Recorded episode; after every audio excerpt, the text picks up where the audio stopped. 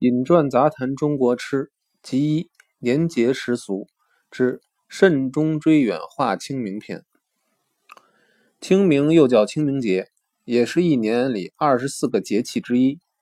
中国的节气全都跟农事有关，唯独清明除了与农事有关外，并且含有神秘色彩，可以算是一个极特别节日。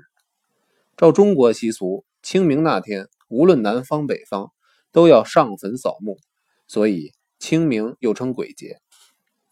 按照中国古礼，凡是神主入祀宗祠家庙之后，所有祭奠都改在神主之前，除非自己住在郊区，坟地就在家门口附近，大概很少有人随时上坟祭奠的。祭扫坟茔，简而言之曰祭茔。《大清通》里载。寒食即霜降节，拜扫旷营，届时素服异木，素服异木，具九转及山减草木之气，周绵枫树，剪除荆草，故称扫墓。明清两代，皇家慎终追远，对于祭陵特别重视。清朝皇室每年清明、冬至、春秋两季。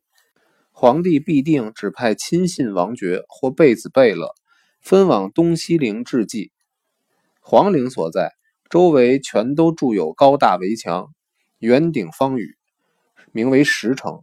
上完祭后，随即举行覆土礼，有两位执司用黄布一方兜满细黄土，把土倒在坟顶上，方告礼成。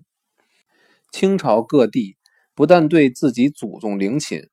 澄净龙舟，就连明代陵寝也都多方保护，随时派员修缮，禁止浇木，宽裕慈惠，所以民间亦能昂念祖德，慎终追远，蔚为风尚。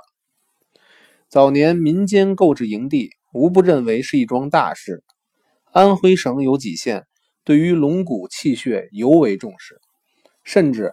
有些人为了给先人寻觅家成吉壤，往往停柩在堂，终年奔走，必定要找到一块有五色土的龙脉兴旺之地，请堪舆先生选定营下，才敢把先人安葬。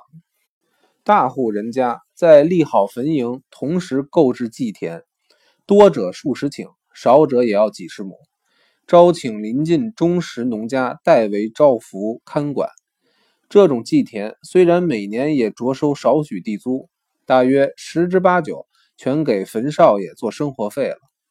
看坟的如果能够孜孜汲汲温良补拙，不倒卖树木，也就等于世守其业了。北平大户人家的坟茔最外圈多半种柳树，坟圈子间隔最大一丈两尺，小者也有八尺，里圈就种松柏树了。围绕坟圈子有如一排松墙子，只留正面墓道，以利进出。看坟的随时要修剪，让柳树井然森列，松柏树明秀含青。靠近坟地还要盖有阳宅，正房是给坟主上坟休息进餐之用。盖阳宅必定有东西厢房，是准备停灵用的。依照北方规矩，妻子如果早年亡故，不能先行下葬。必先停灵等待，或在厢房土丘，或是砖砌，等先生故后，才能一同安葬。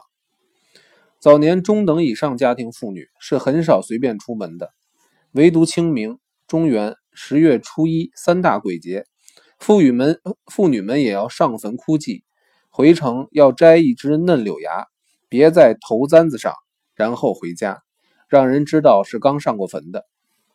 北平有一句俗语说。清明不带柳，死了变黄狗；清明不打牌，死了没人抬，就是这样来的。妇女并不一定要正日子上坟，要由看坟的进城择定日期再行前去。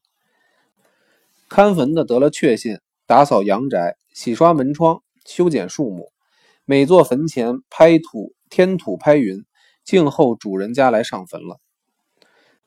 北平大户人家上坟。都带金银锡箔去，很少带烧纸的。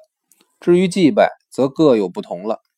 早年都是以猪头三牲上供，满洲人用烧辽白煮，后来更趋实惠，有的用盒子菜，或是做几样亡人生前喜爱的食物，有人甚至改用鲜花水果，既简单又干脆了。上供的猪头三牲，烧辽白煮，撤供之后就归看坟的打牙祭了。